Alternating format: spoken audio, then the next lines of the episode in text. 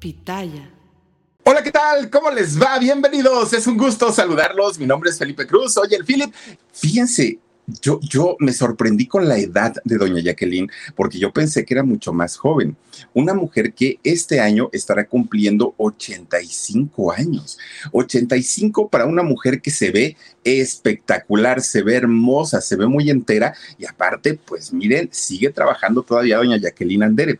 De hecho, cuando ella nace en la Ciudad de México, es donde ella nace, fíjense que era una Ciudad de México totalmente diferente, nada más imagínensela hace 85 años.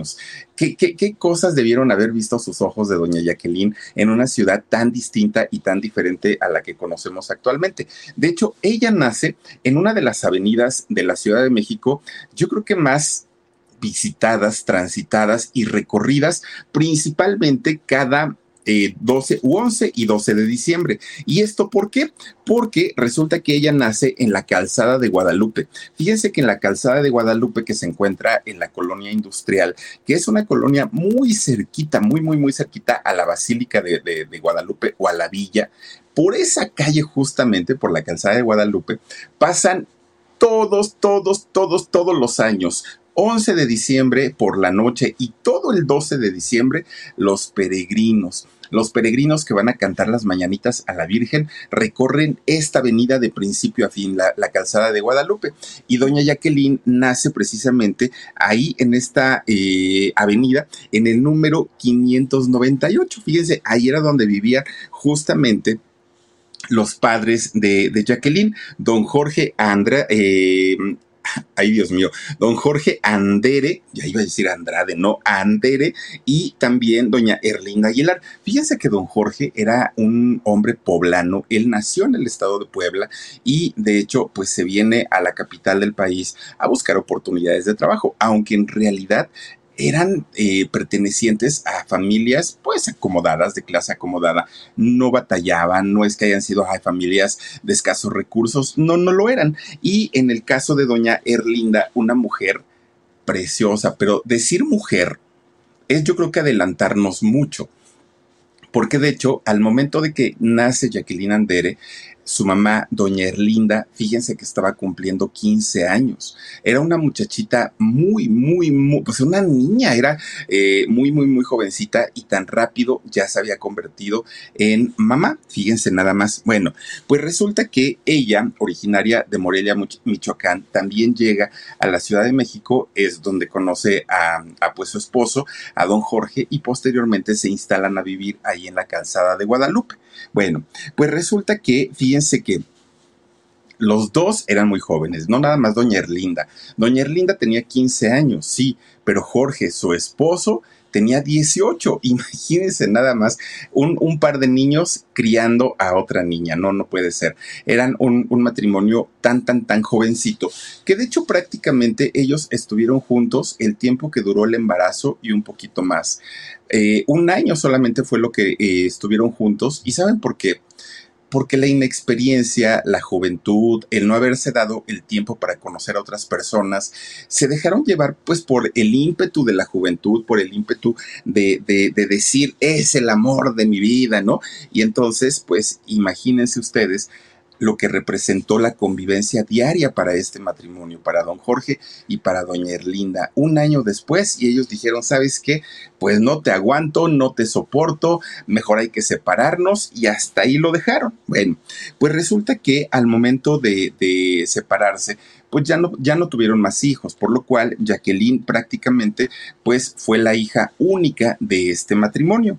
Pero Erlinda, su mamá, era tan joven, era tan bonita, pues imagínense, 15, 16 años, tan joven, tan bonita, que pues no le costó mucho trabajo rehacer su vida en el caso de ella. Pero fíjense que no solamente la, la rehizo en una ocasión, resulta que doña Erlinda, la mamá de doña Jacqueline Andere, se casó en siete ocasiones, siete. Pues no le funcionaba un matrimonio y dijo, ay, pues al carajo, vámonos y agarro otro y agarro otro y agarro otro. Bueno, siete maridos tuvo, fíjense nada más. Bueno, ya no tuvo hijos de, después de Jacqueline. De, de hecho, Jacqueline fue la única hija de, doña Erlinda. Pero con los siete matrimonios que tuvo, pues ¿para qué quería más? Bueno, pues resulta que Jacqueline, siendo muchachita, siendo muy jovencita y viviendo eh, con su mamá, y la, la, pasó todo el tiempo pues en esta famosa colonia que es la colonia industrial, muy pegadito allá a la villa de Guadalupe. Su infancia la pasó entre sus amigas, entre sus primos, entre gente pues de, del barrio, gente del vecindario. Y fíjense que lo que sí es que Jacqueline tenía o tuvo muchas abuelitas. ¿Por qué? Porque cada esposo que tenía su mamá, pues tenía a su, a su respectiva madre. Entonces, para Jacqueline era muy divertido cambiar de abuelita a cada rato, ¿no? Ahora ya tengo nuevos abuelitos y nuevos abuelitos y nuevos abuelitos.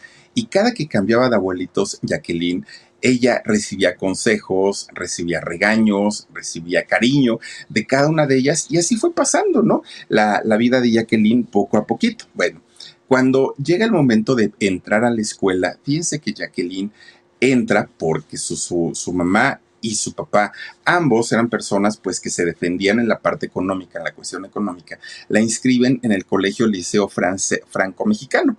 Ahí es donde eh, comienza a estudiar, que es un colegio además de, de, muy respetado y con pues mucho prestigio, es un lugar bastante, bastante caro. Bueno, pues resulta que ahí fíjense que cuando no llegaba el autobús a recogerla para poder llevarla a la escuela, la llevaba su nana. Y hablando de, gente que tenía al servicio, pues yo creo que nos podemos dar una idea pues que no eran personas precisamente con poco dinero. Si tenían para pagar una nana, para pagar un colegio bastante, bastante caro, pues yo creo que a la familia le iba bastante, bastante bien. Bueno, pues en esta escuela, en el Colegio Liceo Franco Mexicano, es donde estudia su primaria, ¿no? Sale de la primaria y de hecho todavía alcanza a entrar a la secundaria. Pero fíjense que Jacqueline siempre, doña Jacqueline, perdonen ustedes, fue una, una niña muy inquieta, muy traviesa, que ella ni siquiera se daba cuenta, pero era una, una muchachita muy, muy, muy bonita, ¿no? Con, con, unas facciones muy finas, pues una, una niña pues con, con, con, una, con una fisionomía, con un físico lindo, hasta ahí. Bueno, pues resulta que ella traviesa a más no poder. No tardó mucho en que los mismos jovencitos del colegio donde ella iba se dieron cuenta que doña, bueno, que Jacqueline era muy bonita.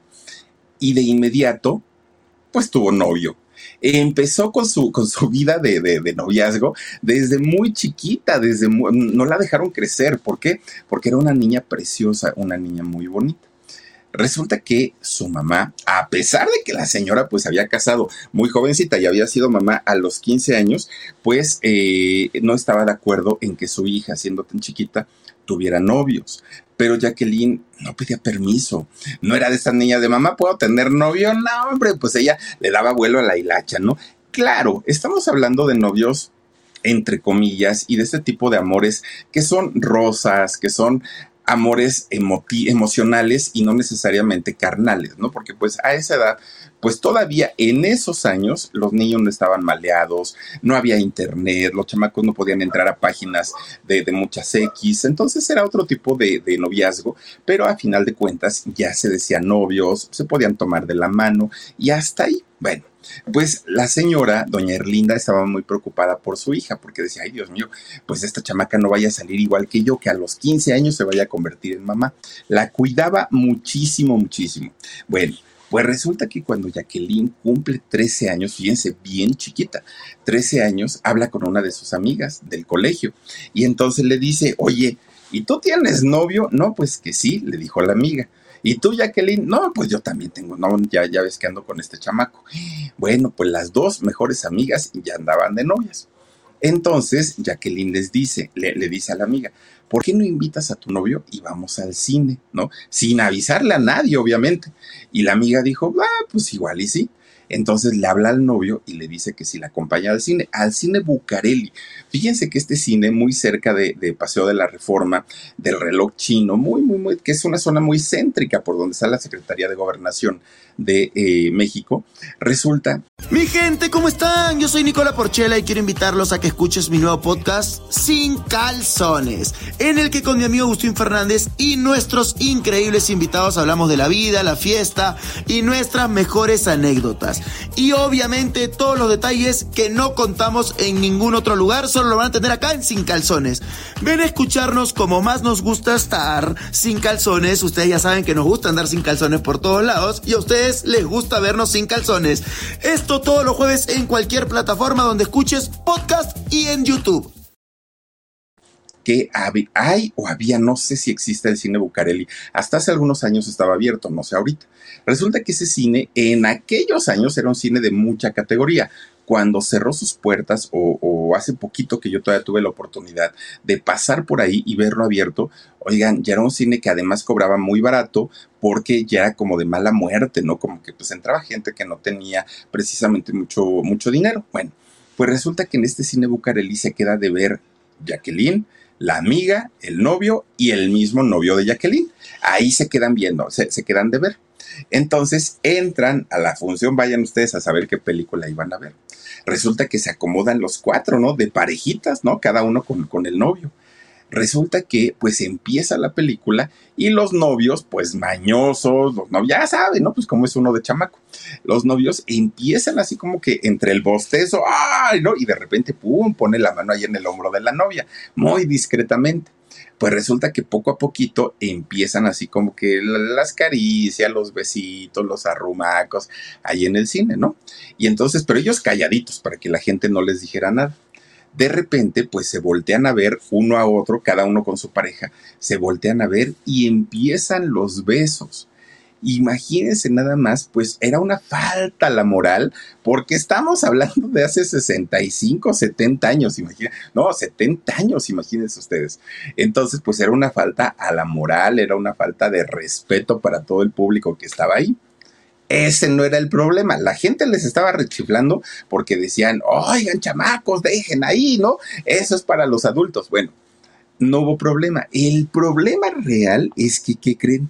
Pues resulta que atrás de ellas, en la fila donde estaban eh, ellas sentadas, pero en la, en la parte de atrás, estaban las hermanas de Doña Erlinda, las tías de Jacqueline que miren, no dijeron nada, ellas se quedaron calladitas, calladitas, pero hacían unas caras, bueno, pues de sorpresa. Una chamaca, la sobrina de 13 años, beso y beso con el novio. Bueno, se acaba la función y antes de que, de, que los chamacos se salieran, se salen las tías, córrele, córrele, córrele.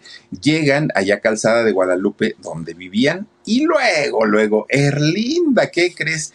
Fíjate que vimos a la Jacqueline, ¿no? Que andaba por allá beso y beso, con un chamaco también de la secundaria, iba otra, también otra chamaca, que también estaba beso y beso, y dile algo y regáñala y todo.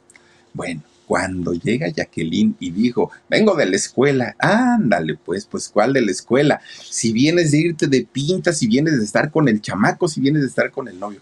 La señora Erlinda se enojó y se enojó mucho y con justa razón. Bueno, le prohíbe a Jacqueline que vuelva a ver a este muchacho. Pero Jacqueline, como buena niña rebelde, pues dijo, no no, si yo ya estoy grande, ¿cómo crees? No, no, no, a mí ya no me mandas y déjame hacer mi vida. Pues ya saben, ¿no? Como decimos todos los jóvenes, yo no te pedí nacer, y uy, no, es uno dramático esa edad, ¿no? Y entonces eh, Jacqueline dijo que no. Y doña Erlinda se enoja tanto, tanto, tanto, que la agarra de la mano a Jacqueline y le dijo, ahora sí vas a saber lo que es bueno, chamaca. La agarra, la sube a su coche y empieza, va, agarra camino. ¿A dónde vamos? Decía Jacqueline, ¿no? Pues muy espantada porque pues decía yo a mi mamá, porque la señora ni hablaba ni nada. Pues no llegaron hasta la ciudad de Morelia. Fíjense que doña Erlinda era de Morelia. Y entonces, pues Jacqueline dijo, ay, seguramente vamos a ir a ver a mis abuelitos o a mis tíos, o a dónde vamos a ir. Pues no. Resulta que la señora Erlinda, al llegar a Morelia, se desvía hacia un internado y ahí en el internado habla con los encargados y les dice, vengo a dejar esta chamaca porque a su edad tiene novio, anda por ahí yéndose de pinta y eso no se lo voy a permitir. Y entonces ahí en el colegio, en el internado, le dijeron, ¿Cuál es la intención? Y ella dijo, pues separarla de su novio, porque ella ya claramente me dijo que no lo va a dejar. Entonces, o lo deja o lo deja. Fíjense nada más. Después de esto, doña Erlinda agarró su coche y dijo, ay, te ves, hija, luego nos vemos cuando se te haya pasado tu pasión, no, no nos volveremos a ver. Bueno, pues resulta que ahí hace su secundaria Jacqueline pero vean nada más. Dicen que cuando uno es canijo, miren, pues aunque hagan lo que hagan, ya nace uno, nace uno siendo canijo. Pues resulta que Jacqueline encerrada, sí, a la fuerza también la llevaron, castigada también la llevaron, pero ella dijo, pues total, si ya no me dejaron andar con el chamaco de allá de la ciudad, pues aquí en Morelia también hay, ¿cuál es el problema? Oigan, anduvo de novia doña Jacqueline ahí en el internado. Anda, bueno, pues tuvo varios, varios chamacos. No de repente le hablan a doña Erlinda, oiga, doña Erlinda, venga a recoger a su chamaca, porque, ¿qué cree? Nos anda alborotando a todas las escuinclas, porque ya van varios chamacos que hasta serenata le traen aquí al patio del internado. Oiga, pues no, no, no, eso no se vale. Bueno, regresan a, Jacqueline para, para, la Ciudad de México, ¿no? Y entonces, pues ahí estaba, pues, pues Jacqueline, y fíjense que de repente eh, Jacqueline dice que pues ella pues quería, sí, sí quería estudiar y quería prepararse, pero pues también quería que la dejaran hacer su vida. De repente, doña Erlinda dice, ¿sabes qué? Nos vamos a Estados Unidos. Vamos a Estados Unidos y no precisamente a buscar oportunidades, en realidad aquí les iba bastante bien, pero se fueron para allá pues para tener una mejor calidad de vida, ¿no? Y entonces llegan a Estados Unidos y allá es donde Jacqueline pues termina su secundaria, hace parte de su, de, de su preparatoria y pues obviamente estaba en un lugar, en un país distinto, además de todo.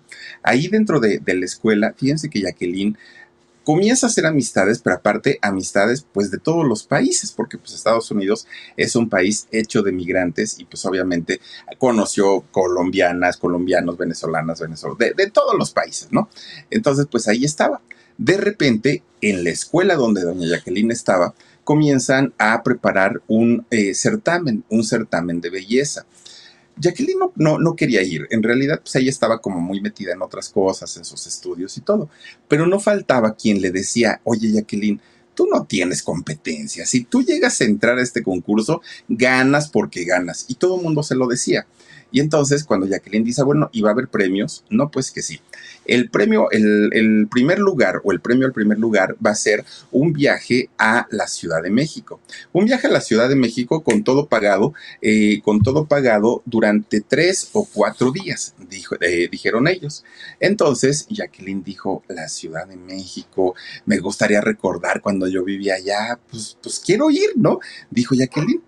Y entonces habla con su mamá y le dice, mamá, yo quiero participar para ver si logro ganar y poder entrar a este, eh, a este certamen. Y si lo gano, quiero ir para allá.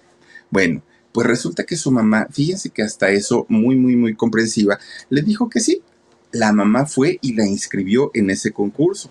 Y todo aquello que le habían dicho a Jacqueline, que no tendría competencia, que era la mujer más guapa, que era la mujer más sexy, era cierto en realidad no tenía competencia. Fíjense que cuando se hace este sorteo, sin mayor problema y por, por votos unánimes, ganó ella. Entonces, cuando gana el, el, boleto para eh, viajar a la Ciudad de México con todos los gastos pagados durante tres o cuatro días, le dice a su mamá, pero sabes qué, yo ya no voy a regresar. ¿Por qué? le dijo su mamá, porque me quiero dedicar a ser artista. Yo quiero ser artista, sé que puedo hacerlo, sé que tengo con qué, y, me voy a ir para allá, te guste o no te guste. Y entonces doña Erlinda, viendo que su hija estaba decidida sí o sí a convertirse en artista y a vivir en la Ciudad de México, dijo, está bien, te vas y te vas con mi permiso. Es mejor que te vayas de esa manera a que lo hagas pues yéndote a la brava, yéndote a la fuerza. Jacqueline estaba muy contenta.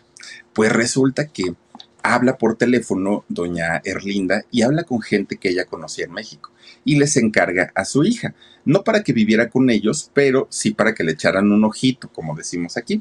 Entonces, Jacqueline viaja a, a la Ciudad de México y doña Erlinda, fíjense que ella le mandaba dinero cada mes para un departamento que rentó Jacqueline Andere, donde ella podía vivir sola, pero a la par iban estos amigos de su mamá a visitarla para saber cómo estaba y pasarle el recado a doña Erlinda y que se tranquilizara, ¿no? Para que supiera que su hija eh, se encontraba bien.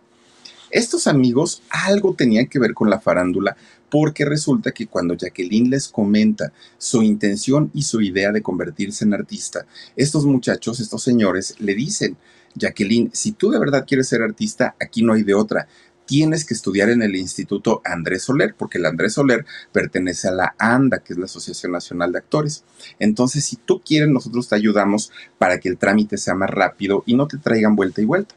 Jacqueline acepta la, el apoyo, la ayuda y de esta manera entra a la academia de, don Andrés Soler, fíjense nada más, donde pues la prepararon desde modelaje, baile, canto, actuación, improvisación, todas las disciplinas artísticas las comienza a, a recibir Jacqueline. Mi gente, ¿cómo están? Yo soy Nicola Porchela y quiero invitarlos a que escuches mi nuevo podcast Sin Calzones, en el que con mi amigo Agustín Fernández y nuestros increíbles invitados hablamos de la vida, la fiesta y nuestras mejores anécdotas. Y obviamente todos los detalles que no contamos en ningún otro lugar, solo lo van a tener acá en Sin Calzones. Ven a escucharnos como más nos gusta estar sin calzones. Ustedes ya saben que nos gusta andar sin calzones por todos lados y a ustedes les gusta vernos sin calzones. Todos los jueves en cualquier plataforma donde escuches podcast y en YouTube. Uno de los requisitos principales para estar en la academia eh, de, don Andrés Soler es que durante el tiempo que dure eh, el alumno estudiando, no pueda aceptar trabajos para que se concentre 100% ahí a la preparación de, del instituto. Pero resulta que prácticamente cuando Jacqueline Andere entra a este instituto, fue vista por profesores, por productores que además se dan sus vueltas, por directores, por todo mundo y se le empiezan a pelear y no precisamente por su capacidad actoral, porque esa apenas estaba preparando, pero su belleza y su, su figura eran, eran, algo que no podían pasar del, eh, o dejar pasar de lado los productores. Y de inmediato, fíjense nada más que la, la contratan para entrar a trabajar a la obra Drácula en el Teatro Milán. Y Jacqueline Andere comienza a hacer teatro, que además, fíjense, es, es bien sabido que el teatro es la mejor escuela de actuación que pueda haber en la vida y les da muchas tablas a los artistas. De hecho, eh, la gran mayoría de la gente que hace teatro posteriormente brincan a la televisión porque pues ya tienen tablas, ya han trabajado con un público en vivo y créanme, tener a un público sentado frente a uno no es sencillo, no es fácil, no cualquiera puede hacerlo. Y un actor necesita desenvolverse con naturalidad y eso pudo lograrlo Jacqueline Andere. Prácticamente después de, de, haber hecho esta obra de teatro, fíjense que Jacqueline Andere es llamada para la televisión. Trabajó con Don Cachirulo, fíjense, doña Jacqueline Andere estuvo en el Teatro Fantástico, ahí colaborando con, con Don Cachirulo. Bueno, pues todavía para ese momento, aunque ya le estaba yendo bien, aunque ya tenía, pues, de cierta manera su, sus ingresos, ya no dependía al 100% de su mamá, ya la conocían en el medio, todavía estaba dudando si quedarse en México y hacer una carrera o regresar a Estados Unidos, terminar su escuela y estar con su mamá. Bueno, pero de pronto ella decía, ¿y qué se sentirá ser tan famosa y exitosa? Como una Silvia Pinal, como María Victoria, como Doña Esa Aguirre, pues imagínense todas estas mujeres, las, la, los grandes ídolos de este, doña Jacqueline, pues ella decía, ojalá algún día yo pueda ser como alguna de ellas, uy, y trabajar con, con alguna de ellas en algún momento será un honor y será un placer, decía Jacqueline Andere. Bueno, pues ella dijo, ¿cómo lo habrán logrado? ¿Cómo habrán podido convertirse en figurones importantes de la televisión y el cine? Entonces, a Jacqueline lo único que se le ocurre en aquel momento, fíjense que es ir a visitar todos los días a don Luis de Llano Palmer, al papá del santo Luis de Llano, ¿no? Luis de Llano Macedo. Entonces, don Luis de Llano Palmer, este español que además ingeniero y que llega a trabajar a Televisa, pues posteriormente se encarga de eh, producción también allí en Televisa. Entonces, que para esos años no era Televisa, era tele Telesistema Mexicano. Entonces Jacqueline iba todos los días, todos los días a visitar a don Luis de Llano Palmer.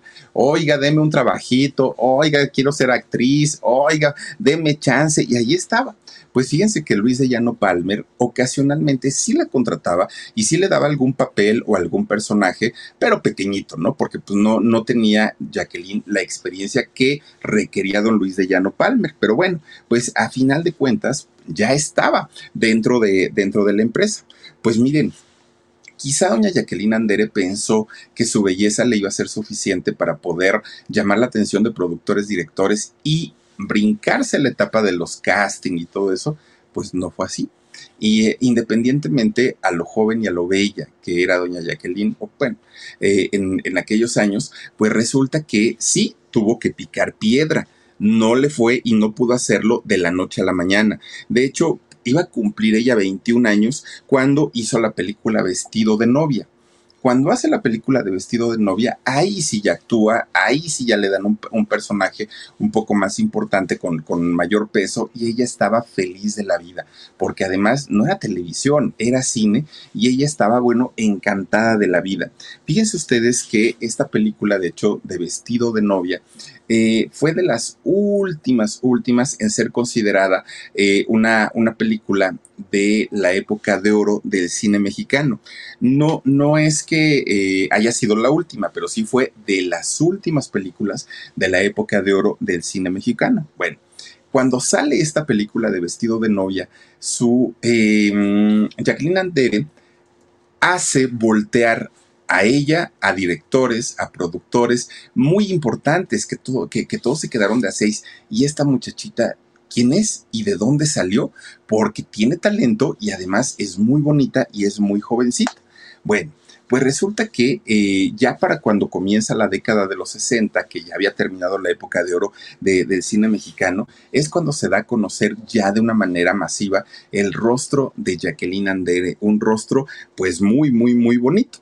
Fíjense ustedes que cuando posteriormente hace la película del Ángel Exterminador, una producción y dirección de don Luis Buñuel, ahí fue donde reventó ya la, fama de Jacqueline Andere, que de hecho en esta película le toca actuar al lado de doña Silvia Pinal, una mujer que Jacqueline amaba y adoraba, bueno, era su máximo, Silvia Pinal, y en esta película pudo trabajar con ella. Esta película la dirigió don Gustavo Alatriste cuando en aquel momento era Gustavo Alatriste esposo de doña Silvia Pinal. Bueno, haber trabajado con Gustavo Alatriste, con Silvia Pinal y con Luis Buñuel en los inicios de su carrera, ustedes se pueden imaginar lo que representó para Jacqueline Andere. Bueno, un logro, un éxito y además haber estado en una de las, eh, pues en una de las películas más importantes de este director español. Obviamente, haber estado ahí aumentaron los bonos de Jacqueline Andere, le abrieron las puertas a nuevas oportunidades de trabajo. De hecho, fíjense que a partir de ahí fue cuando don Ernesto Alonso, el señor telenovela, la llama para poder hacer una telenovela que se llamó La Leona. Esta telenovela, ay Dios mío, ¿con quién la hizo? Con doña Amparo Ribelles, si no estoy mal, hace esta telenovela de La Leona y sale, por supuesto, también don Ernesto Alonso hacer una telenovela, y no era Televisa todavía, era Telesistema Mexicano, hacer una telenovela para esa empresa tan grande, en esa época representaba un logro enorme, porque además esos productos estaban bien hechos, bien dirigidos, bien producidos y se vendían prácticamente a todo el mundo. Y el rostro de las artistas que salían en una producción de Televisa o de, Telesistema Mexicano era garantía de éxito. Les fue muy bien. Ay, ahorita que estoy viendo esa foto, ¿saben quién salía en, en esta telenovela de La Leona? salía nada más ni nada menos que la chilindrina. Fíjense, nada más, doña María Antonieta de las Nieves salía en esta telenovela, pero en un papel dramático. De los pocos papeles dramáticos que hizo la chilindrina, sale ahí. Otro papel dramático que hizo también la chilindrina fue en María Isabel, la película, con doña Silvia Pinal. Ahí sale como Rosa Isela, la chilindrina. Bueno, fueron muy pocos ¿eh? los personajes dramáticos que hizo la chilindrina, pero pues estuvo ahí en La Leona con doña Jacqueline Andere. Bueno, pues resulta que esta telenovela se convierte en un hit.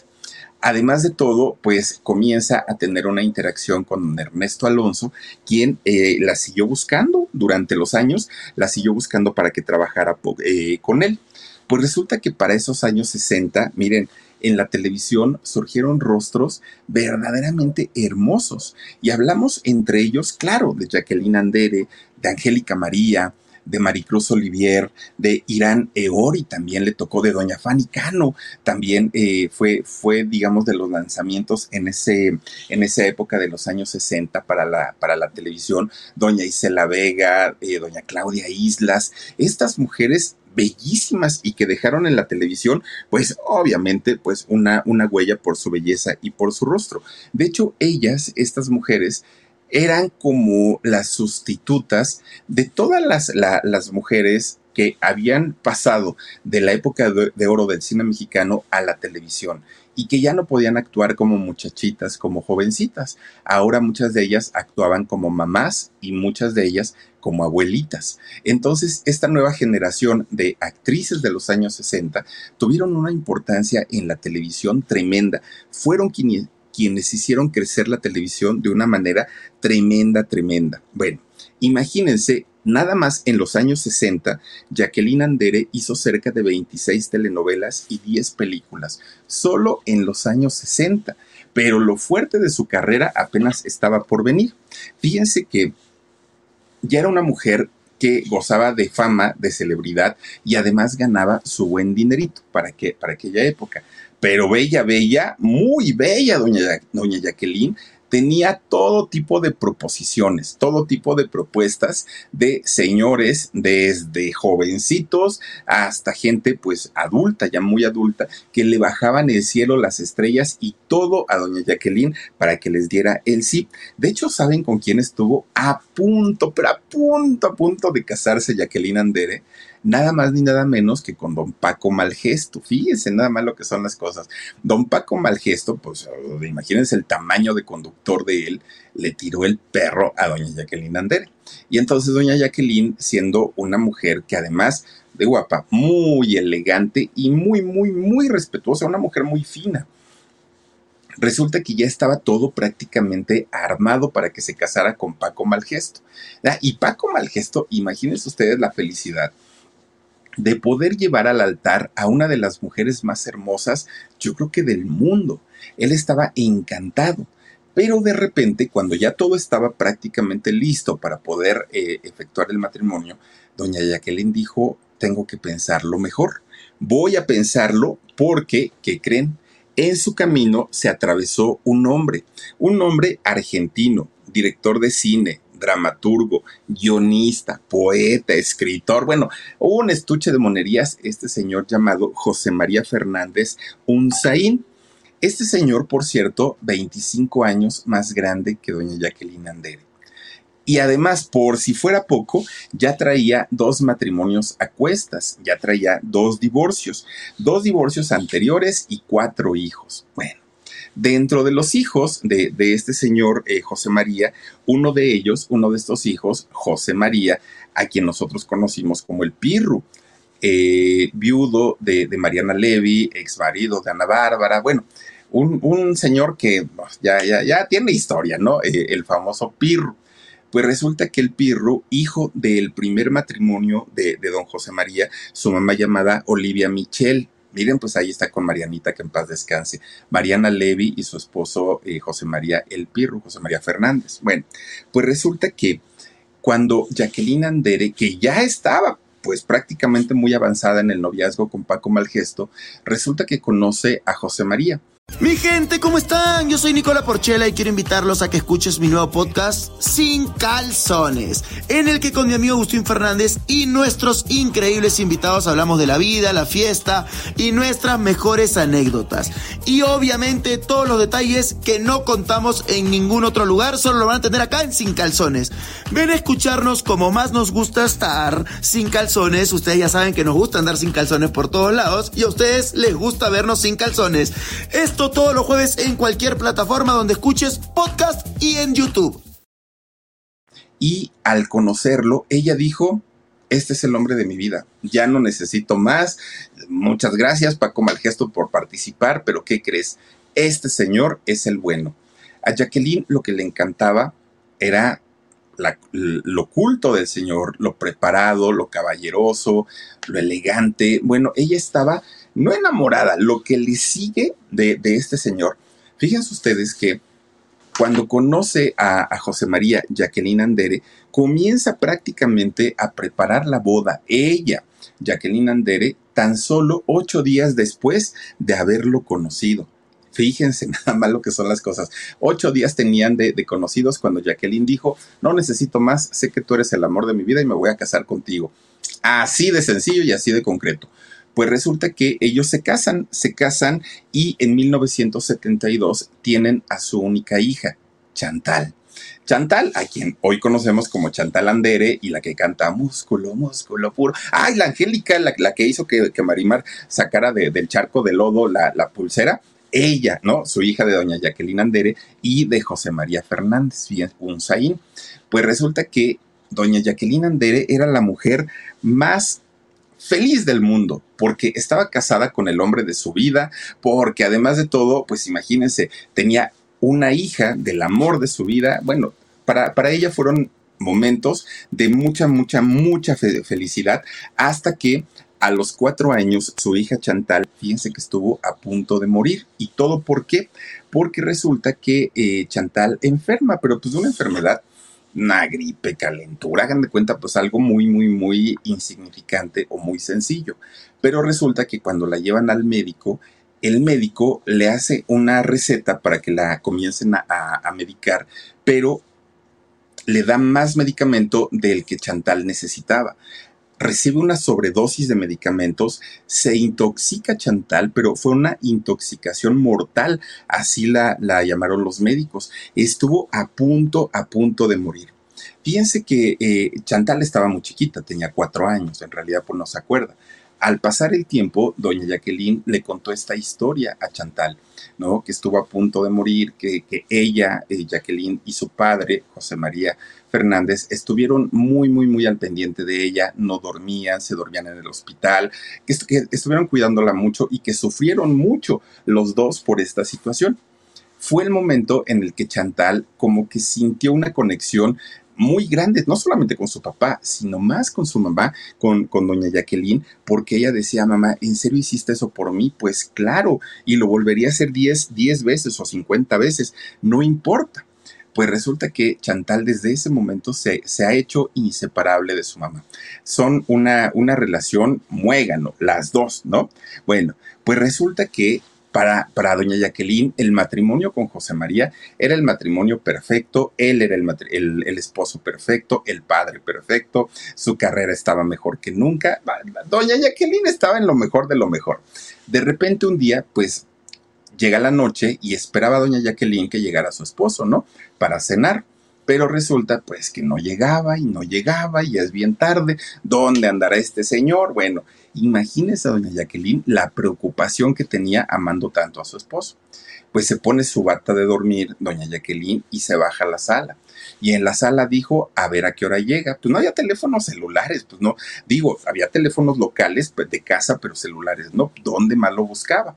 Entonces doña Jacqueline moviendo, zapateando, ¿no? El piso. A ver a qué hora va a llegar este señor. Oigan, pues que creen que va llegando a las 5 de la mañana. Doña Jacqueline le pregunta, a ver José María, ¿de dónde caramba vienes? Y entonces don José María empieza como el Sami, hagan de cuenta, eh, eh, eh, así, ¿no? A tartamudear. Es que lo que pasa que, y la oficina, y de, bueno, empieza a tartamudear de tal manera que en ese momento doña Jacqueline Andere entiende que venía de haber estado con otra mujer. Imagínense el dolor tan grande para, para alguien que idolatraba, no amaba, idolatraba a su marido pues fue un golpe muy, muy, muy fuerte. Don José María pues supo que doña Jacqueline se había enterado, que, que sabía, pero Jacqueline dijo, no le voy a preguntar más ni quién es, ni absolutamente nada, porque el que busca encuentra y yo la verdad no quiero encontrar. Ante el público, ante la gente, era el matrimonio perfecto y doña Jacqueline Andere no quiso romper esa imagen. Y entonces, pues miren, tuvo que tragarse su coraje, perdonar a su esposo y hacer como si nada hubiera pasado. Bueno, don José María dijo, ay, bueno, qué buena mujer tengo y comprensiva, aparte de todo. Se perdonaron, besos, abrazos, qué bien saben las caricias tras la reconciliación, dame un beso, y ahí estaban muy contentos, ¿no? De repente, pues ya pasó, pasó el tiempo, pasaron años. De repente un día, pues doña Jacqueline Andere dijo, ay, le voy a ir a dar una sorpresa a mi marido allá a la oficina, pues, pues digo, nunca voy, pues ahora tengo ganas de ir. Ya se les había olvidado lo de las 5 de la mañana, eso ya era, era tema viejo. Y entonces resulta que llega a la oficina y estaba la secretaria de don José María. Y resulta que cuando llega doña Jacqueline, la secretaria de don José María, se empieza a poner nerviosa y, ay, señora, espérenme tantito. Y como que trataba de marcar a la oficina para avisarle al patrón, pues que allá afuera estaba la mera mera, ¿no? Y entonces, pues el otro, pues bien entretenido, ni cuenta se dio que la secretaria le estaba hable y hable. Y doña Jacqueline se dio cuenta. Entonces dijo, no, no, no, ni le avises que estoy aquí, voy a pasar a la oficina. Y ahí va doña Jacqueline para adentro, ¿no? Pues imagínense que abre la puerta y dentro de la oficina, don José María tenía un sofá. Un sofá como los que se acostumbran a tener en la, gran mayoría de las oficinas grandes, amplias. Y resulta que cuando voltea para el sofá, ahí estaba don José María, don, don, don Pirru Grande. Le estaba, pero miren, con una chamacona, pero con una chamacona mm, metiéndole mano por todos lados. Doña Jacqueline se queda, ay Dios mío, lo único que hizo, fíjense, lo único que hizo doña Jacqueline fue decir, ay caramba, como que aquí hace mucho calor, voy al baño y regreso. Fue lo que dijo y se, y se salió. Doña Jacqueline, después vino el pleito y después vinieron los reclamos y todo. Pero en ese momento, doña Jacqueline dijo, yo no voy a provocar aquí un escándalo, yo no me voy a desgreñar con esa mujer, yo no voy a hacer aquí el hazme reír de toda la oficina, no yo me voy a mi casa como toda una señora y allá arreglo las cosas. Y se fue.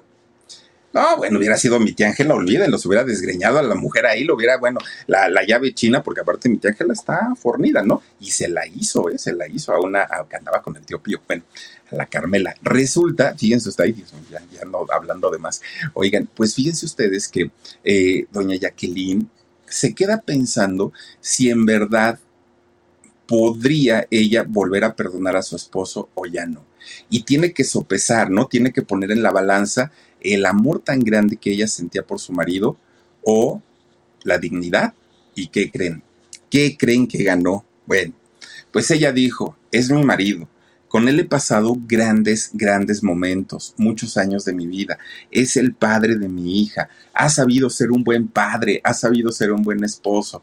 Bueno, pues un resbalón lo comete cualquiera y lo perdonó. Fíjense nada más, doña Jacqueline Andere, una mujer tan bella, una mujer trabajadora que no necesitaba de ningún hombre a su lado, sucumbió doña, doña Jacqueline y perdona a, don José María. Fíjense nada más. Bueno, pues doña Jacqueline Andere deja pasar esta, esta situación como pues, un error masculino, como algo que todos los hombres llegan a cometer en algún momento de la vida y no pasa nada, dijo ella, ¿no? Mientras siguió haciendo películas, siguió trabajando en teatro, siguió trabajando en televisión y fíjense que gracias a su belleza y a su talento nunca le ha faltado trabajo, nunca, nunca, nunca, nunca. Además, como para aquel momento ya había eh, forjado una amistad con don Ernesto Alonso, el señor telenovela, pues pero tantito la llamaba a cada ratito.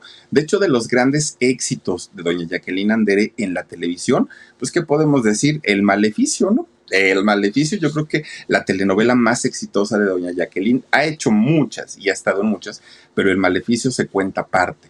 Y de cine, pues, ¿qué podemos decir? Yo creo que la película donde más ha lucido y donde mejor se ha visto es en Yesenia. Quien ha visto esta película, bueno, sale enamorada de, enamorado de, doña Jacqueline Andere. Que por cierto, fíjense que esta película llegó a países tan lejanos como Rusia o como China. Cuando llega a China, la película de, de, Yesenia, el gobierno chino, fíjense como, y, miren que son tremendos allá, el gobierno chino cuatro veces mandó a traer a doña Jacqueline Andere, todo pagado para que ella fuera, estuviera con los chinos, con los chinitos y eh, hablara con ellos, bueno, por lo menos que la vieran de cerca a ella cuatro veces. Ya después fue una vez más doña Jacqueline pagando ella su, boleto, pero ha ido cinco veces, cuatro de ellas invitado, invitada por el gobierno chino, fíjense nada más, y todo pues gracias a su carisma, su talento y a su belleza de eh, doña Jacqueline Andere. Obviamente, pues no es raro, ¿no? Porque pues siendo una mujer tan bonita, pues era, era como de lo más normal. Bueno, Pues resulta que ella, después de haber perdonado estas dos infidelidades, que son las que ella supo y son de las que ella se enteró, porque tampoco puede asegurar que hayan sido las únicas, pero por lo menos de esas infidelidades donde ella le consta y donde ella supo que sí habían ocurrido, ya las había perdonado, ya las había pasado por alto. De hecho, eh, ella estuvo casada con don José María durante 30 años, hasta que el 18 de junio del año 97, de 1997, don eh, José María Fernández fallece a los 79 años de edad. Obviamente para doña eh, Jacqueline fue un golpe muy difícil porque ella amaba en verdad a su, a, su esposo, era el gran amor de su vida y pues imagínense para ella perder a su pareja de 30 años fue muy, muy, muy complicado. Bueno, pues resulta que pasa el tiempo y fíjense ustedes que se sabían historias de don José María, pues que era tremendo como estas, ¿no? De, de las infidelidades. Pero resulta que en el año 2018 mi gente, ¿cómo están? Yo soy Nicola Porchela y quiero invitarlos a que escuches mi nuevo podcast Sin Calzones, en el que con mi amigo Agustín Fernández y nuestros increíbles invitados hablamos de la vida, la fiesta y nuestras mejores anécdotas. Y obviamente todos los detalles que no contamos en ningún otro lugar, solo lo van a tener acá en Sin Calzones. Ven a escucharnos como más nos gusta estar sin calzones. Ustedes ya saben que nos gusta andar sin calzones por todos lados y a ustedes les gusta vernos sin calzones. Esto todos los jueves en cualquier plataforma donde escuches podcast y en YouTube. Hay una escritora, dramaturga también muy, muy importante, doña Sabina Berman. Resulta que doña Sabina Berman, que escribe el guion de la película de Gloria Trevi, entre, entre muchas otras cosas que ha hecho, tenía un programa que se llamaba Shalala. Y en este programa de, de, televisión azteca, doña Sabina, pues comienza a contar muchas cosas incluso en aquellos años que empezaba el tema del Me Too, ¿se acuerdan ustedes? Eh, donde pues las chicas, las mujeres tenían la oportunidad de denunciar a eh, quienes ellas consideraban que las habían agredido en algún momento, agredido en todo sentido, física, emocional y sexualmente. Bueno, pues con este movimiento Me Too dijo doña Sabina Berman que ella había sido acosada nada más ni nada menos que por el mismísimo José María Fernández, quien fuera esposo de doña eh, Jacqueline Andere. Fíjense que Sabina Berman comentó que esto había ocurrido cuando ella tenía 19 años que a esa edad Sabina Berman había escrito una obra de teatro. Esta obra de teatro la había presentado obviamente como un espectáculo y estaba feliz de la vida porque le habían hablado de la Sociedad de Escritores de México, de la SOGEM, la, habían eh, hablado, la habían localizado para que fuera a cobrar su primer cheque, su primer pago como escritora y entonces que ella a sus 19 años estaba feliz de la vida. Resulta que en aquella época el director de la SOGEM, de esta eh, Asociación de Escritores de México, estaba dirigida o el director era don José María. Y entonces, pues dice doña Sabina, yo llego allá a la SOGEM para pedir mi cheque por eh, mi obra de teatro y resulta pues que yo estaba de pie. Entonces me dan a firmar el, que le llaman como el acuse, ¿no? De recibido del cheque, la copia del cheque, pues ahí fírmale. Entonces yo agarro una pluma, dice Sabina Berman, pues me inclino al escritorio para poder firmarla, dice, y en ese momento siento que una mano tosca entra en, en mi pantalón y me toca mi zona íntima, dijo Sabina. Y entonces, pues claro, todos nos quedamos así como que, y luego bueno, dijo Sabina, yo en ese momento no supe qué hacer, no supe cómo reaccionar. Tan, tan fue así que en aquel momento a mí me preocupó mucho el, hecho de decir, ¿y con quién lo acuso? ¿A dónde voy? Si él es el director. O sea, no, no, no nadie me va a creer. Y entonces que Sabina dijo, y yo creo que así, será siempre, y yo creo que así será con todas las que vienen a cobrar, me imagino. Y que Sabina comienza a normalizar esta actitud que tuvo supuestamente, y, les digo supuestamente, por, ahorita les comento por qué, que supuestamente tuvo don José María. Bueno, imagínense nada más. Dice Sabina Berman que en algún momento don José María, quien fuera esposo de doña Jacqueline Andere, cuando regresa Sabina a esta oficina de, la SOGEM para poder eh, cobrar otro cheque, resulta que ella de igual manera estaba firmando cuando de repente voltea y don, don Pirru, papá, don, don, don señor ya grande, resulta que ya se había bajado el zipper, el cierre de su pantalón y estaba mostrando todo. Entonces, que para Sabina, pues sí fue un gran impacto y que no le había parecido y que lo, lo quería exhibir y todo el rollo.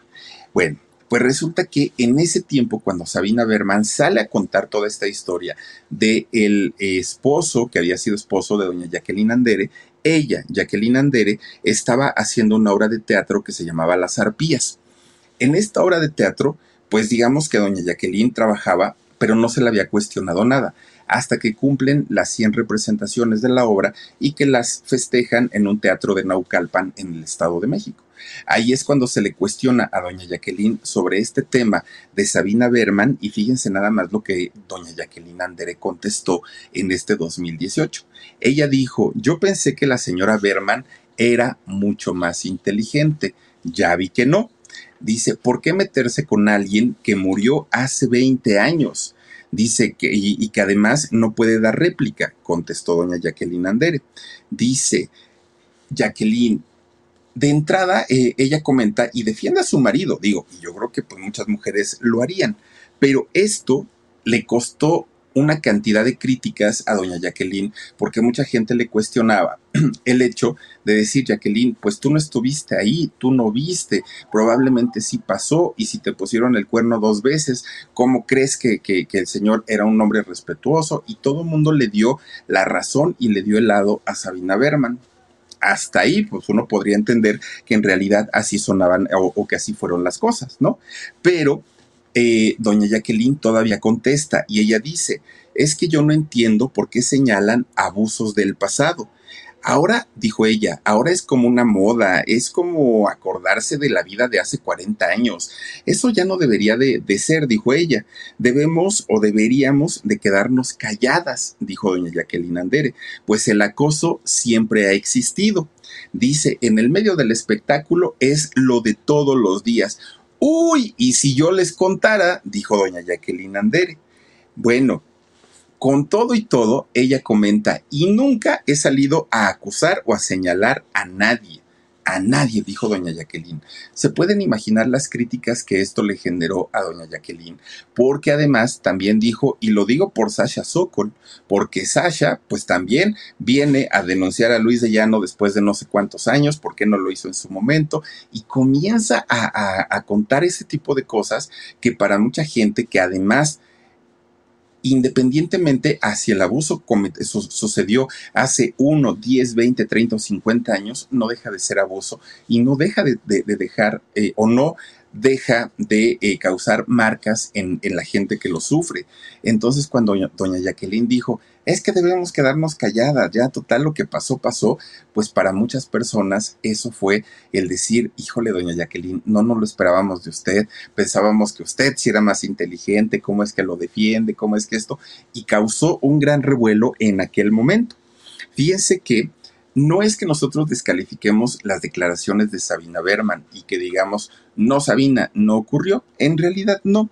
Pero miren, hay que eh, comentar que doña Sabina Berman, esta eh, dramaturga muy importante, resulta que en algún momento acusó a don Enrique Krause, este también, pues, periodista, escritor, bueno, una eminencia, don Enrique Krause, lo acusó de haberle plagiado una de sus obras. Y fue una acusación grande, ¿no? Una acusación formal. Resulta que cuando le piden las pruebas que demuestren que existió el plagio, no pudo demostrarlo, Sabina Berman. Pero posteriormente ella sí fue acusada de igual manera por un plagio, por haber plagiado una obra. Cuando al denunciante le preguntan que o le dicen que muestre dónde estaba el plagio, resulta que él sí pudo demostrar el plagio de Sabina Berman y comprobarlo. Sabina Berman tiene que ofrecer una disculpa y lo hizo a manera muy suavecita en su cuenta de Twitter. Bueno, pero además de esto, fíjense que cuando un día la invita Carmen Aristegui a su noticiero de, internet y de radio que tiene, resulta que eh, Sabina le dice, Fíjate que hay un eh, director de casting al que yo conozco y que se llama, miren, él es Enrique Krause. dice Sabina Berman, hay un, hay un hombre que yo conozco que es un director de casting y que se llama Alejandro Reza. Resulta que Alejandro Reza hizo los casting para la película de Gloria Trevi que yo escribí, dijo Sabina Berman. Y Alejandro Reza cuando comienza a hacer el casting, cita a jovencitas de entre 12 y 14 años para hacer este casting. Ella es Sabina Berman. Y en este casting, tal, tal cual Sergio Andrade, le pide a las muchachitas que se quiten la ropa y que además hagan muchas poses o posiciones muy sugerentes, muy, muy, muy, muy sugerentes. Y esto no lo podemos permitir, y esto es un abuso, y esto es una grosería, y esto no sé qué, dijo Sabina Berman. Bueno, pues resulta que muchas actrices, muchos actores inmediatamente reaccionaron sobre estas declaraciones de Sabina en donde dijeron, señora, no se equivoque, Conocemos perfectamente a Alejandro Reza, sabemos que el Señor sería incapaz de hacerlo porque conocemos su trayectoria, porque conocemos la manera en que realiza los castings, y pero por supuesto que no haría nunca algo así. Fíjense ustedes que Sabina Berman nunca pudo demostrar esos dichos, nunca. Tan es así que fue presionada para que le ofreciera una disculpa pública a Alejandro Reza. Y la, la disculpa que le ofrece a Alejandro es muy por encimita a través de su cuenta de Twitter, ¿no? Como que yo no hice nada, como que yo no dije nada y pues, pues ya, ¿no? Señor, discúlpeme y ahí, ahí nos vemos para la otra. Por eso es que mucha gente pone en duda si en realidad eh, José María, quien fue esposo de doña Jacqueline Andere, de verdad la acosó o no la acosó. Nosotros no decimos si sí o no pasó, yo no estuve ahí. Lo que sí decimos es que hay muchas cuestiones en las que Sabina Berman no ha dicho la verdad, en las que Sabina Berman se ha tenido que retractar y ha tenido que ofrecer una disculpa. Mi gente, ¿cómo están? Yo soy Nicola Porchela y quiero invitarlos a que escuches mi nuevo podcast Sin Calzones, en el que con mi amigo Agustín Fernández y nuestros increíbles invitados hablamos de la vida, la fiesta y nuestras mejores anécdotas.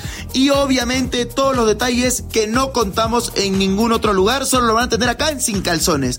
Ven a escucharnos como más nos gusta estar sin calzones ustedes ya saben que nos gusta andar sin calzones por todos lados y a ustedes les gusta vernos sin calzones. Esto todos los jueves en cualquier plataforma donde escuches podcast y en YouTube. Quién sabe si esta situación de doña Jacqueline y su, y su esposo fue algo real o la señora lo dijo para causar polémica, para estar a tono con el mito. Vayan ustedes a saber por qué, pero tampoco es que eh, pues sea 100% verídico o confiable. Bueno, pues miren, doña Jacqueline Andere, una mujer que la gente no entendía. Oiga, doña Jacqueline, ¿por qué usted siendo una mujer tan talentosa, tan bonita, tan elegante, por qué sucumbió ante el machismo de su marido? Señora, si la engañaron una vez, mándelo al demonio. Y si la engañan dos veces, con mayor razón. Pero doña Jacqueline lo perdonó y lo perdonó dos veces. Y ella dijo, pues es que no es que lo justifique, simplemente, pues fue un gran padre, fue un gran esposo y yo no tengo por qué hacer lo que la gente diga. Yo voy a hacer lo que mis sentimientos me dicten. Y así lo hizo, fíjense nada más. Tanto así que fíjense que doña Jacqueline, después del matrimonio con don José María, no volvió a casarse, no volvió a tener una pareja formal. Sí salió, de hecho, fíjense que tuvo un, pues un intento de noviazgo, doña Jacqueline Andere, con un hombre de 70 años, fíjense, un señor pues ya experimentado en la vida, y un señor pues que había, había vivido bastante bien, y resulta que doña Jacqueline le acepta una invitación a salir. De hecho, es su hija Chantal quien le decía, mamá, no te quedes solita, mi papá ya no está, no se va a enojar si pues te echas de repente ahí tú, tu, tu noviazgo, pues inténtalo. Y entonces doña Jacqueline, pues teniendo el permiso, ¿no? De la hija, dijo, órale pues, y sale con este señor. Pues resulta que este señor en la primera cita, fíjense nada más, empieza con que, a ver, ¿tú qué quieres? ¿Tú que una carnita asada? Órale, pues ya la pide doña Jacqueline y de repente el señor, ya me traigan un tequila doble, por favor. Y empieza a echarle uno y otro y otro. No, al ratito ya andaba todo briago el otro en la primera cita, háganme el favor. Y entonces ya todo borrachito, el señor de 70 años le empieza a agarrar la pierna a doña Jacqueline. Y doña Jacqueline dijo, ay, yo no estoy para aguantar estas cosas, estas groserías y estas humillaciones.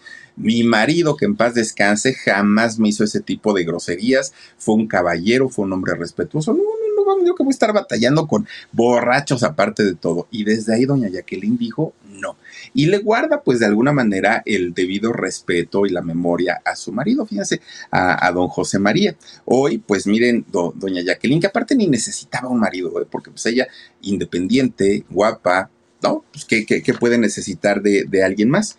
Fíjense que doña Jacqueline ha hecho 43 películas. Les digo que la carrera en cine de doña Jacqueline no es corta. Eh, fíjense nada más que, además de todo, ha hecho más de 50 telenovelas.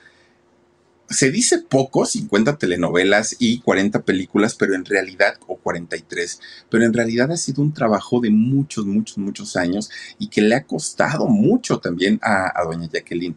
Pero gracias a ese trabajo, hoy goza del cariño del público, del cariño de la gente y mucho reconocimiento por parte de muchísimas, muchísimos, incluso de sus compañeros, ¿no? De, gente del, del, mismo medio. Ha recibido cantidad de premios, cantidad, cantidad de premios, aunque cuando Televisa decide quitarle las exclusividades a sus artistas, doña Jacqueline no fue la excepción. Ella también perdió su exclusividad y como principiante tuvo que volver a hacer casting, tuvo que volver a meter solicitudes, tuvo que volver e, e, ir y visitar las oficinas de los productores. Hagan de cuenta como una muchachita que recién estaba empezando su carrera. Y sin embargo, dijo ella, pues no es que lo necesite, ya tengo lo suficiente para vivir, pero vivir eh, pero trabajar me mantiene viva, dijo doña Jacqueline. Por eso es que, eh, pues, hasta el día de hoy lleva una carrera tan, tan, tan eh, impecable. Lo que sí, doña Jacqueline, es que nos echó tierra a todos los youtubers. Eso sí, porque resulta que dice doña Jacqueline que las únicas famosas son las que se hicieron en televisión, en teatro y en el cine. Dijo, porque hay gente que se ha hecho en las redes sociales y no confundan, esas no son estrellitas. Pues yo no digo que, que, que la gente del YouTube o de las redes sean estrellitas. Yo creo que no. Hay quien sí se siente. Pero pues no, esa es la diferencia de las redes sociales, doña Jacqueline. Que nosotros somos gente común y corriente, gente del pueblo, que nos pueden encontrar ahí en las tortillas, que nos pueden encontrar en la verdulería, en la carnicería. A las estrellas de televisión y del cine no. Pero a nosotros es otro boleto. Entonces no se ponga celosa, doña Jacqueline, porque de verdad que la gente que ha hecho una carrera tan importante como usted, ya nadie se la quita, ¿no? Ya, ya se ganó el favor del público y eso no es nada fácil, no es nada sencillo, pero bueno, seguramente seguirá trabajando a sus 85, casi 85 años, doña Jacqueline Andere. Y bueno, pues ahí está su historia, una historia de verdad bastante, bastante interesante y que nos faltaron cantidad de cosas que ya se las contaré en el podcast del sábado, pero por lo pronto vamos a mandar saluditos y no olviden que hoy tenemos alarido a las 11 de la noche, ojalá nos puedan acompañar en un ratito. Dice Carmen Flores, hola, Team Philly, bendiciones. Dice, es muy guapa aún, mucho, Carmen, mucho. Doña Jacqueline Andere, le mandamos besos. Dice también por aquí, mm, eh, Regina Becerril Huerta. Dice, se pasa, señora Jacqueline. Dice, ya, que dice, ya entra época. Ay, Dios mío, sí dice, ya, ya. Ya entra época ya, ya es otra época, ¿no, doña Jacqueline? Yo creo que es lo que quiso decir. Gracias, Regina, te mando un beso. Gracias también a, échale, Marcito, échale, por favor, a Susana Plata. Dice, supuestamente iba a trabajar en una telenovela haciendo un breve papel. Pues es que sí, pero fíjense que también yo digo que ya a los 85 ya no es tan sencillo, pero con todo y todo queremos verla a doña Jacqueline. Carmen Domínguez dice, en este medio difícilmente los hombres eh, son respetuosos y las mujeres aguantándose por el dinero y la popularidad. Ella lo aceptó así para que no perdiera dinero. Híjole, pues es que mira, Carmen, pudo haber sido el dinero, pudo haber sido la fama, pudo haber sido el amor, pudo haber sido la sumisión, veto a saber, pero pues lo aguantó dos veces y una lo vio a don José María que estaba ahí, miren, pero parecía que tenía chicle. Juanita López dice buenas noches y qué bonita tu chamarra, saluditos y bendiciones. Gracias Juanita, te mando un beso enorme, enorme. Frida Gómez Domínguez dice me encanta escuchar tus narraciones, mi querido Philip. Las haces muy amenas. Saluditos para el Huesitos desde Acapulco. Gracias Frida, te mandamos un besote, María Elena. Mi Philip hermoso dice besos desde Lima, Perú. Gracias María Elena, te mando un besote enorme también. Gracias por acompañarnos. María del Rocío Velázquez dice mi Philip, tú que dice Tú estás muy bueno, respetuoso y haces muy buenas investigaciones. Gracias, María del Rocío. Te mando un beso enorme, enorme. Somos un equipo de trabajo. Le mando saludos a Mike Ochoa y a su esposa y a toda la gente que nos ayuda también con las investigaciones. Telma Reyes dice, su tiempo ya pasó y ustedes, Philip, es su tiempo y queso. y queso, pues queso. Dice, gracias, Cristina Johnson. Philip dice que uni, un, ¿qué dice? Unilateral, uni, Dios mío. Philip, ¿qué unilateralidad tienes al dirigirte a las personas. Te felicito. Muchísimas gracias, Cristina. Te mando un beso fuerte. Ay, Dios mío, yo con, con estos ojos y con esta manera de leer. Bueno, Princesita Sofía, saludos Philip, saludos Princesita, te mando un beso. Gracias también por aquí a Regina Becerril Huerta, saludos mi Philip, Omar, Dani, bendiciones. Gracias Regina y Elizabeth García. Dice, no se retiren sin dejar su valioso like. Muchas gracias. Y gracias a todos ustedes que nos han acompañado esta noche. Les agradezco muchísimo y recuerden que tenemos alarido en casi 15 minutitos. Ya estaremos iniciando nuestra transmisión en este canal llamado El Alarido. Cuídense mucho, no olviden olviden escucharnos también el podcast y por supuesto que todos los días con una historia totalmente diferente. La de mañana no será la excepción. Por favor, acompáñenos a las 9.30 de la noche en el canal del Philip. Soy Felipe Cruz, cuídense mucho. Adiós.